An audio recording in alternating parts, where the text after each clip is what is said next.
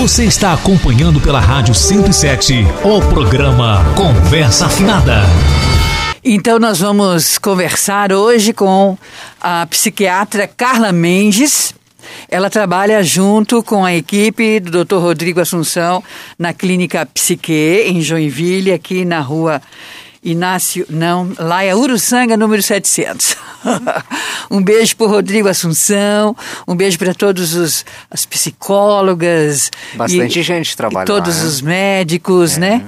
Carla, tudo bem? Fica bem pertinho do microfone, por favor. Tudo bem. Seja bem-vinda. Obrigada. Vou apresentar para você Cleito Vidal, é, Vitor e Demétrio. Prazer.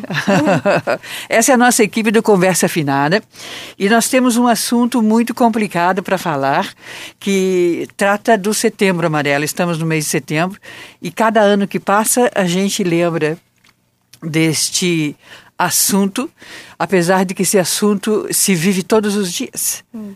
A realidade, né? Exato. Que trata sobre o suicídio e o Setembro Amarelo, amarelo ele foi é, instituído justamente para trazer a conscientização, o alerta e fazer todo mundo lembrar que esse problema do suicídio ele realmente acontece. Sim. E você como psiquiatra deve tratar deste assunto. Dia a dia? Sim, dia a dia. Sim, e os índices estão cada vez mais crescentes, né? Infelizmente. Então é, é um mês muito importante para a gente da psiquiatria, né? E a conscientização e educação é sempre bem-vinda. Importante. Uhum. Então a gente tem a informação seguinte aqui, o, o Demétrio, o Vitor e o Cleito Vidal têm as informações aí, tá na última página do nosso roteiro que fala sobre a campanha Setembro Amarelo.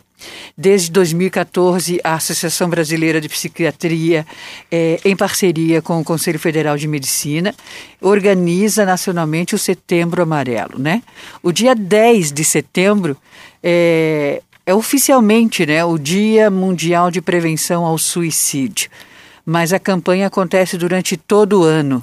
É verdade. São registrados cerca de 12 mil suicídios todos os anos no Brasil e mais de um milhão no mundo. É, são números alarmantes, né? Trata-se de uma triste realidade que registra cada vez mais casos, principalmente entre os jovens. Cerca de 96,8% dos casos de suicídio estavam relacionados a transtornos mentais e em meio a lugar aí, é, em primeiro lugar, portanto, está a questão da depressão, seguida do transtorno bipolar e também o abuso de substâncias. E também, é, com o objetivo de, pro, de prevenir e reduzir esses números, né, a campanha Setembro Amarelo cresceu e hoje conquistamos o Brasil, já foi conquistado então o Brasil inteiro através dessa campanha. E para isso, o apoio das, das, das federadas, núcleos associados e de toda a sociedade, com certeza é fundamental. É, como resultado de muito esforço, em 2016 foi garantida espaços inéditos na imprensa e firmadas parcerias. Também conseguimos iluminar monumentos históricos, pontos turísticos pela primeira vez. O Cristo Redentor foi também utilizado aí nas decorações, espaços públicos e privados no Brasil inteiro. Centenas de pessoas participaram de caminhadas e ações para conscientização sobre este importante tema. E conforme a Organização Mundial de Saúde, o Brasil está em oitavo dentre os países com maior número de suicídios. Ele vem atrás da Índia, China, Estados Unidos, Rússia, Japão, Coreia do Sul e Paquistão. Em 2013, eh, nós contabilizamos no Brasil mais de 11 mil, quase 12 mil suicídios, e esses números hoje são muito superiores. Ah, eu vou começar perguntando aqui, depois os meninos também vão perguntar para você, Carla. O suicídio, ele é praticado por, por alguma faixa etária específica? Eu estava pensando hoje, existe suicídio, problemas, esse problema dentro da da, da classe dos idosos, nós estamos falando aqui o tempo todo de idosos e pandemia, coronavírus. Os idosos também passam por, por isso, por este problema do suicídio? Sim, uh, a faixa etária mais comum é entre 15 e 39 anos, né? Mas a gente vê que tem índices crescentes na população idosa. Uma porque as pessoas estão vivendo mais, né? Principalmente no Brasil, que a gente é um país em desenvolvimento. E outra também por conta da nessa época em si, né? Por conta da, das dificuldades do dia a dia, isolamento social. Então a gente teve índices maiores. Você atendeu algum idoso com este problema, com vontade de morrer Ah, e sim, sim. com vontade, é, as pessoas dizem, tenho vontade de morrer, quero sumir. É, esses são alguns sinais que a gente, que vocês ouvem? Como é que é Sim. isso? Os idosos normalmente eles apresentam é, essa fala é, é comum, mas ficam mais é, hipoativos, né? Ficam sem querer fazer as atividades do dia a dia, né? Mais é, choroso. Normalmente o sono do idoso atrapalha bastante, então fica mais insônia, né? Insone. Normalmente isso perde um pouquinho o apetite e normalmente a clínica do idoso é essa. E aí os filhos vêm, né? Pedem para que a gente faça uma avaliação, mas ainda tem bastante estigma, né? A população idosa vê ainda a psiquiatria com bastante Bastante. preconceito, Preconceito, é. né? Então, por vezes a gente nem fala que é psiquiatra, né? Pra gente dar uma avaliada. Não, vou levar você no médico, né? E não fala a, a psiquiatria. Então a gente vai pelas beiradas para alcançar essa população, né? E quando é que o idoso chega no suicídio? Em que estágio dessa dessas ah, doença, desse mal que ele está sentindo? Eh, como é que isso vai levando ele para o suicídio? É, no idoso, normalmente a gente vê que o suicídio, ou uma população que já tem um quadro de psicose, né? Então, quadros de esquizofrenia e tudo, mas normalmente, pela, pelo que eu vejo na prática, é mais quadros depressivos graves, né? Então, o idoso vai já achando que tá adoecendo, que já não tem mais jeito, desesperança, né? Por conta da idade avançada. E, e eu vejo mais nos índices de quadros depressivos mesmo. E por vezes a pessoa, ah, não, ficou mais resmungona, desse, né? Acho, tá ficando mais velhinho e não dá muita importância. Ah, é coisa de velho mesmo, Isso. ficar reclamando de tudo. É assim que a gente observa. Então, a família tem que ficar muito atenta. Assim, sim. E principalmente agora, né? No isolamento social, é, ficaram longe dos netinhos, né? Então, muitas, muitos idosos que vieram né, bem chorosos por conta da visita, é muito importante, né? Eles estão sentindo uma tristeza, né? Exato. A gente percebe, né? Uma tristeza. Melancólico, sim. Tristeza. É, alguns, alguns falam muito que, né? Ah, eu tô me apegando, né, a Deus, fazendo as minhas orações, mas tá difícil, eu não posso receber os meus netinhos, não posso receber, né, para fazer um almoço, algo do tipo, então vai ficando desmotivado. E aí, meninos? É, é, doutora Carla, eu gostaria de voltar lá no início da, da sua fala, onde você fala que o índice maior é entre 15 e 39 anos.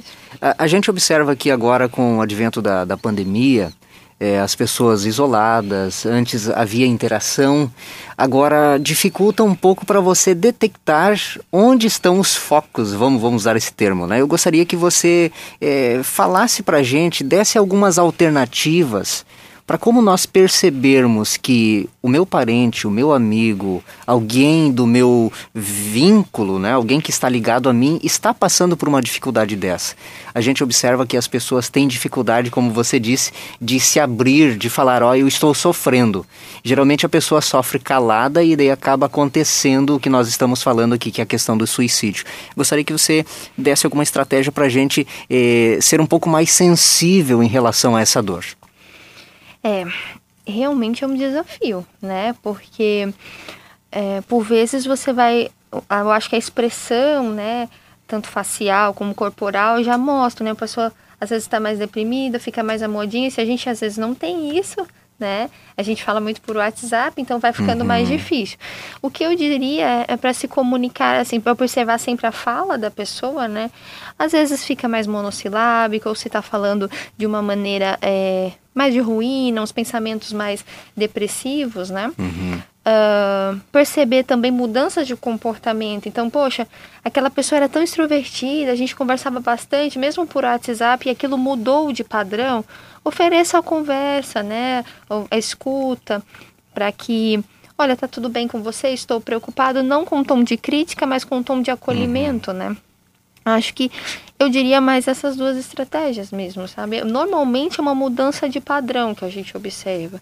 Então, às vezes, quando a pessoa é mais introvertida é mais difícil, né? Então, aquele adolescente, aquele jovem que já fica muito isolado no quarto, né? Então, por vezes é mais difícil pegar os sinais, mas normalmente a alteração de comportamento. A gente percebe que, que nessa fase entre adolescência e juventude, né, a fase das descobertas, é, um mundo para descobrir mu muitas informações e às vezes acaba é, não conseguindo absorver essas informações ou absorvendo de forma é, equivocada, tendo más influências, como, agora falando um pouquinho mais direcionado aos pais, é, as pessoas que, que dão atenção, que são responsáveis por, por essa faixa etária, como eles devem trabalhar a ponto de que os seus filhos os vejam como é, pessoas amigas, pessoas aliadas e não pessoas que estão ali apenas para cobrar, apenas para é, apontar o dedo, dizendo de erros e defeitos. É, eu acho que a, o conflito de gerações hoje é, é bem importante, assim, porque a gente com 13, 12 anos, a gente era bem pueril hoje, bem brincava realmente, literalmente brincava, né? Eu literalmente brincava de boneca. E hoje a gente vê é, pré-adolescentes mesmo, criadores de opiniões e tudo. E nisso a, a adolescência está cada vez mais precoce. E os pais, por vezes, têm dificuldade de ver aquela aquela criança como um pré-adolescente, um formador uhum. de opiniões. Então eu acho que o mais importante é sempre o acolhimento, oferecer realmente a escuta, né? E entender que são de gerações diferentes. Então, por mais que por vezes você vai passar os princípios, é, comunicar-se, mas é uma geração questionadora. Então vai vir, né? E os pais normalmente o principal também é o exemplo, né? Eles observam bastante as tuas atitudes. Então, uhum. se você não se cuida, se você não cuida da tua saúde, é difícil você falar para o teu filho sobre, né? Então, é, é necessário ser exemplo, né? E é, é necessário entender que essa geração é mais questionadora.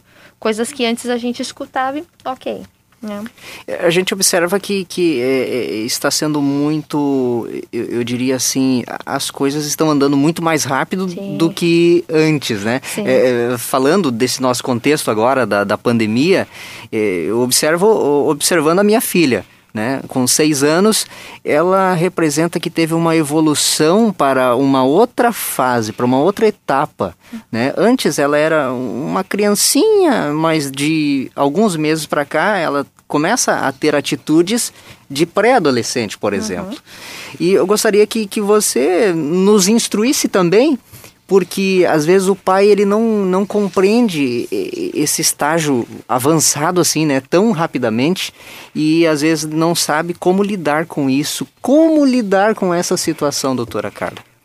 É, eu costumo falar para os pais que é como as estações. Antes tinha verão, inverno, uhum. primavera, bem delimitado. Hoje em dia já não mais. Então, as crianças da mesma forma. Então, da pré-adolescência para adolescência é muito rápido, depende muito da criança, então elas estão cada vez mais precoces. Mas, apesar da precocidade, eles não têm resiliência ainda. Então, o que a gente teve de, de, de calo, de experiência, de aceitar as frustrações da vida, eles não têm. Então, são crianças mais reativas, que expressam muitas opiniões, mas têm dificuldades em colocar em prática, né? E aí, o conflito de gerações é importante, né? Então, hum. nós que somos, né, a maioria, nós somos cristãos, então a gente vai tentando passar os princípios, né? Uhum. E isso nos ajuda, né? Porque a escola dominical, coisas assim ajuda. Mas é um desafio e o que a família pode fazer é isso, é compreender que são gerações diferentes, né? Parece que tem um conflito aí, né?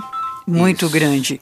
Nós antigamente nós não tínhamos é, quase nada de informação, não tínhamos agilidade em nada em termos de informação, as coisas demoravam para chegar, nós demorávamos para ter as coisas.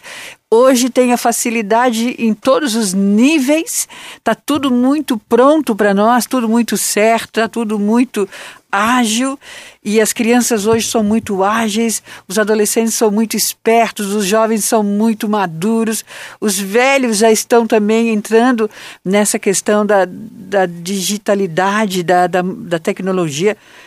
Está tudo muito fácil, está tudo muito bom. Mas as pessoas estão doentes uhum. emocionalmente. Que situação é essa? Não era para nós estarmos mais tranquilos? É. Sem muito esforço para alcançar as informações que antes nós tínhamos tanta dificuldade. Hoje está tudo tão à mão, tudo tão fácil. E, e, contrário disso, as pessoas estão com as suas emoções doentes, estão angustiadas e com tudo na mão. É. É, é, é contraditório isso? É bem contraditório. Eu acho que na minha área médica, a gente vê muito mais os sintomas e as doenças, mas se a gente for olhar para a área da psicologia, a impressão que eu tenho é que quando você tem tudo na mão, assim, mastigado as informações e tudo, você não tem um processo.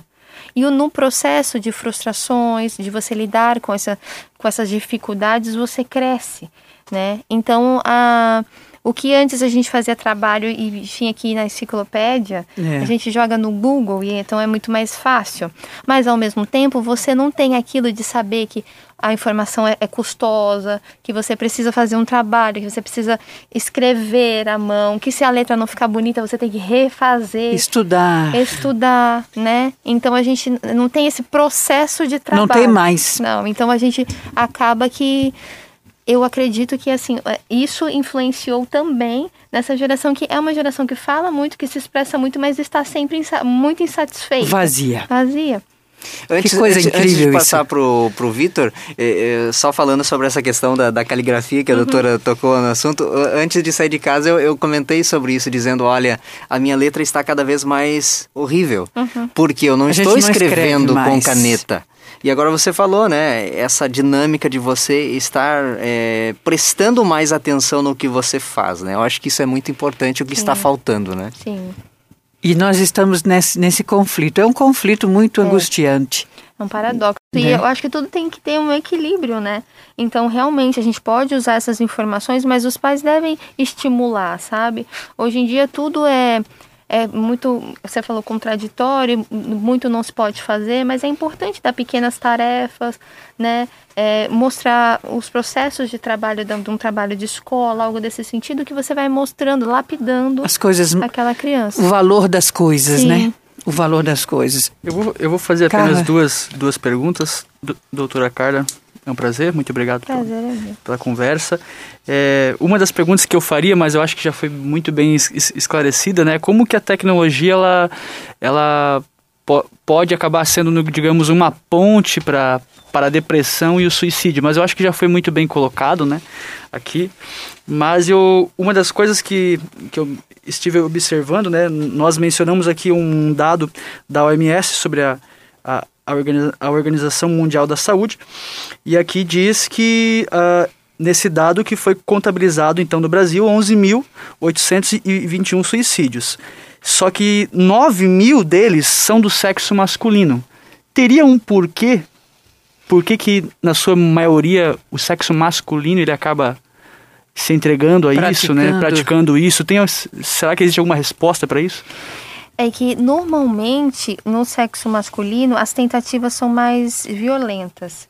Então, o que a mulher normalmente, a prática do suicídio é normalmente abuso de medicações, no homem é enforcamento.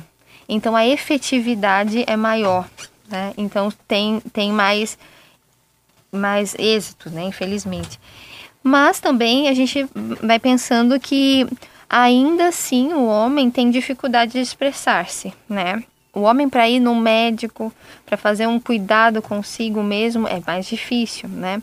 Ainda existe essa dificuldade de ah, o homem não pode mostrar fraqueza, não pode mostrar os seus limites. Então, provavelmente isso também influencia, porque ele demora mais para procurar ajuda e aí no impulso ou num, momento de desespero começa se acomete de algo que pode ser uma depressão ou um transtorno uh, dos diversos, né? E trazer, trazer uhum. o suicídio. E, e, antigamente se falar em suicídio era um, era um, um tabu realmente, Sim. né? Hoje nós vemos até, de acordo com aquilo que já comentamos aqui sobre a Associação Brasileira de de psiquiatria, há agora um espaço realmente para se falar sobre isso. E como é que você vê esse movimento crescente, até mesmo dentro das redes sociais, né? Várias pessoas postando, falando sobre Setembro Amarelo. Como é que você vê isso? Isso para você que é da área, isso alegra você? Você vê assim, não, acho que ainda não é o suficiente. É uma benção. Eu acho muito, muito, eu fico muito feliz e eu vejo que os, até os pacientes mesmo que antes tinham tabu ou, ou vergonha, né, de vai dar os depoimentos e tudo, eu acho muito importante. É, muitos falavam quando começou essa campanha que falar sobre suicídio poderia estimular as pessoas a fazerem, mas pelo contrário, eu acho que a informação traz é, né, a informação sempre traz coisas em, positivas, né? Então, ver é, esse movimento no Brasil e no mundo é emocionante e é preciso, né? É necessário falar sobre suicídio. Não é um tema não é um tema fácil, mas é necessário. Preciso, né? Preciso. Quando é que eu devo procurar um psiquiatra para tratar esse assunto? Em que momento? É, eu acho que todos a gente tem uma alteração da qualidade de vida, então alteração em sono, alimentação, sociabilidade, na sexualidade, e que isso já tem trazido transtorno para a tua qualidade, é sempre importante buscar ajuda. Quem é que tem tendência ao suicídio? Ou quem, quem tem parentes que, né, que já tem algum transtorno psíquico, pessoas que fazem é, já tem algum também transtorno ou depressivo, ou transtorno bipolar, usuários de substâncias tem mais chances. Crianças têm tendência ao suicídio? Infelizmente tem crescido bastante. Eu acho que mais as práticas de automutilação, que são tentativas, né? Sim. Mas o índice está tá crescente. De crianças? De criança, Qual é a faixa etária? Mais para adolescência, assim, né? Na fase da dos que eu vejo mais dos 14 para cima, mas infelizmente semana passada eu atendi uma menininha com 9 anos que tentou suicídio, então Ela tentou? Tentou. E o que que você conseguiu tirar dela em termos de informação, o porquê disso? Muito vago, é, é o que a gente falou. De eu estava me sentindo triste, um vazio, e eu fui e tomei remédio, mas com 9 anos, né? Então é uma criança. Uma criança. Né? E aí você vai perguntando o vazio, que é o que, que é isso, você vai dizendo como tristeza. E é difícil porque tu, tu olha, observa a dinâmica familiar e ninguém percebeu, né? Então é bem complicado. Mas graças a Deus não, não aconteceu nada, porque aos nove anos a, o modo que ela fez foi muito pueril, Aham. né? E graças a Deus por isso, mas é triste porque a gente vê que ninguém da família Observou, observou. atentou para um isso. susto. E isso mostra que não há idade, né? Porque geralmente Não quando dá. se fala em criança é um momento on- on- onde ela brinca, tá sempre feliz e você, poxa, uma criança faz isso, né? Falando Geralmente que- se é, é olhado para alguém que é, É. adulto que faça isso, né? Mas a gente não vê motivos para a criança É. fazer ou tentar o suicídio. E como é que o psiquiatra trata essa criança a partir desse momento onde ela foi eh, procurar ajuda junto com os pais? O que, que vocês, como psiquiatra, a recomendam em termos de tratamento a partir de agora? É, ne- no- nos- nesse caso, me, me, me, me deixou muito uma pulga atrás da orelha de onde é, como é essa dinâmica da família, se ela pode ter sofrido alguma, algum tipo de violência, né? Então, junto à psicóloga, a gente vai tentando esmiuçar um pouco melhor a história da criança e conversar com os pais, tomar as precauções, né? E, se necessário, medicação. Que coisa! Esse é um assunto que deixa a gente Sim. assim, bem ah, apagado, né? Mas a gente precisa falar. Nós estamos vivendo esse mês e esse mês precisamos falar e atentar para isso que está acontecendo. Você está acompanhando pela Rádio 107 o programa Conversa Afinada. Conversa afinada aqui, Cleito Vidal, Demétrio Santos, Vitor, Ilse Moreira e doutora Carla Mendes, psiquiatra do, do- da Clínica Psique, junto com o doutor Rodrigo Assunção e toda uma equipe que trabalha para o bem-estar né, da saúde mental de todos aqueles que precisam. Ô, doutora Carla, falando de saúde mental de todos que precisam, todo mundo tem algum problema emocional que, que às vezes leva para uma situação de depressão, bipolaridade. É, ninguém está isento disso, está fora dessa possibilidade? Eu acho que, é, todos nós temos conflitos, mas quando passa a ser um transtorno é quando tem a alteração da nossa qualidade de vida. Eu acho que todos nós estamos sujeitos, mas nem todos vamos desenvolver, né? Depende muito da genética, do, do, do modo de vida, estilo de vida. De uma série de fatores. Isso, isso. Nós estamos falando, o Demetrio até comentou antes do, do intervalo sobre esse, esse, esse relacionamento da criança é, com a, a, a, tentativa de suicídio, o próprio suicídio. E você estava falando que atendeu nessa semana uma menina de 9 anos que estava com sintomas de quem estava muito triste procurando é, querer tirar a sua própria vida. Estava uhum. com intenção de fazer isso. Seria importante, doutora Carla, se você pudesse agora falar com os pais que estão ouvindo a gente, é, para eles prestarem atenção nos seus filhos. Sim. É, para eles abrirem os olhos. Sim. Eu acho que é, a, a paternagem e a maternagem ela está cada vez mais importante, né? Então, escute seus filhos, ponha para dormir, veja o caderno, né? Ve, esteja ali é, junto para que eles possam ver como um aliado, né? E observe os comportamentos. Tem pais que, infelizmente, hoje, novamente, a gente vai para a tecnologia, deixa a criança com o celular e aquilo ali só fica naquele momento. Né? Então tenha um momento com os seus filhos, mesmo que esteja é, nas dificuldades do dia a dia, tire esse momento para tua família, veja as crianças, o comportamento. Assédio sexual, que foi o que a gente conversou com o Dr. Rodrigo na terça, está é, tá cada vez mais frequente e abusos sexuais na infância e as crianças realmente mudam muito de comportamento, têm mais tendência ao suicídio nesse, nesse, por esses aspectos e por vezes está embaixo do tapete, sabe?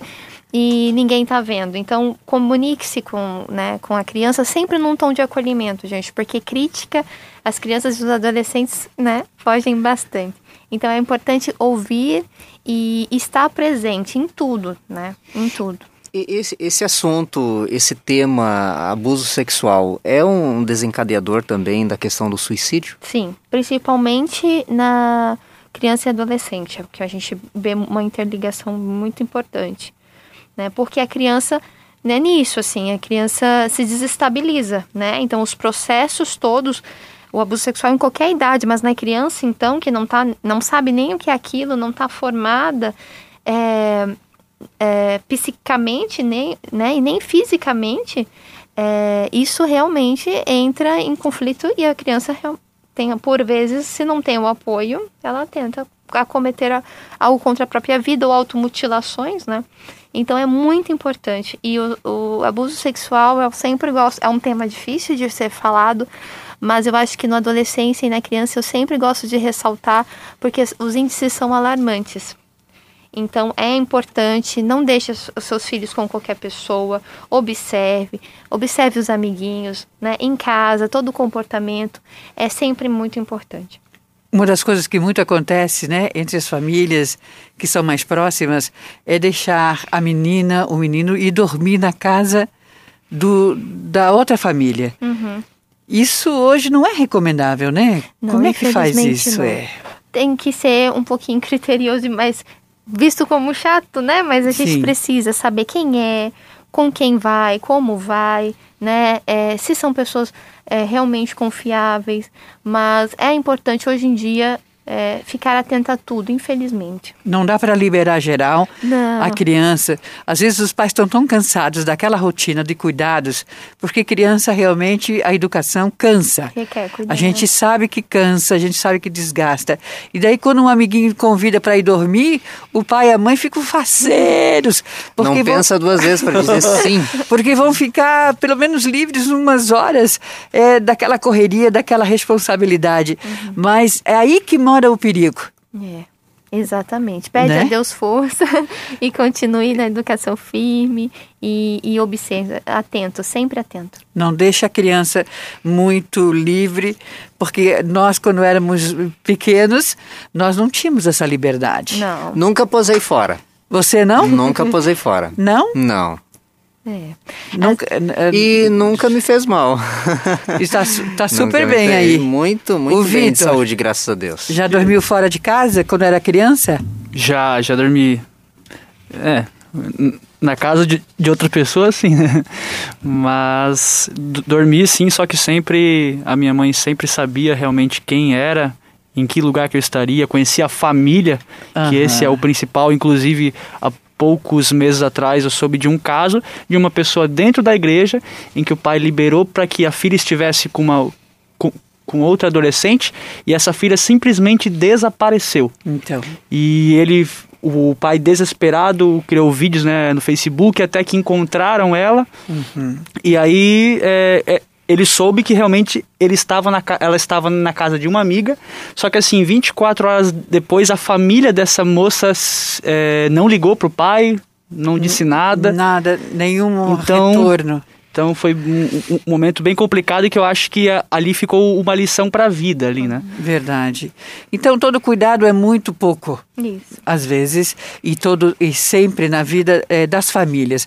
Hoje mais do que nunca você vê que as famílias estão eh, muito ocupadas com muitas coisas Sim. e a liberdade que as crianças e adolescentes têm já passou do limite Passou. em alguns casos. Por isso nós temos tantos problemas emocionais hoje acontecendo, porque tem criança e adolescente pedindo, por favor, que o pai e a mãe preste atenção neles. Exato, exato. E é por isso que eles, às vezes, provocam o pai e a mãe com atitudes eh, eh, erradas para chamar a atenção. Não é? Exato. E na criança, os principais sintomas é a agressividade. Então, aquela criança que fica agitada, agressiva, é importante ver por quê, né? Às vezes é Sim. isso, é um pedido de socorro. Doutora Carla, a gente vai encerrando aqui a sua entrevista. Foi muito valiosa, muito legal, importante e esclarecedora, que é mais do que tudo importante, né? Eu gostaria que a senhora deixasse o seu recado, a sua mensagem para os nossos ouvintes, falando do Setembro Amarelo, falando do suicídio. Eu queria agradecer né, a todos e dizer que realmente a gente pode falar, não, não tenha tabu e pro- pro- procure ajuda, né? Enquanto tiver, se não estiver se sentindo bem, não tem problema nenhum. A gente, psiquiatra é o médico como qualquer outro, é, terapia é, ajuda sempre, então é importante principalmente, né, conscientizando é, a todos nesse mês, né? Então procure ajuda, não deixe Sempre. de falar sempre. Qual é o seu telefone? No telefone. É que eu tô de São Paulo, 11 Aham. 9 96 36 72 93. Ok. Para a gente ter aqui, se alguém precisar, ele sempre pergunta para nós como é que. Quem é o contato que estava com vocês? Você é de São Paulo. De Está há pouco tempo em Joinville. Sim. Então seja bem-vindo. Obrigada. um abraço para você. Obrigada, E querida. fica com Deus, Amém. tá? E que o seu trabalho seja muito importante na vida de muita gente e que você consiga, junto com as mãos de Deus, encontrar uma saída, uma solução, um tratamento, uma resposta para todos os conflitos emocionais. Amém, obrigada.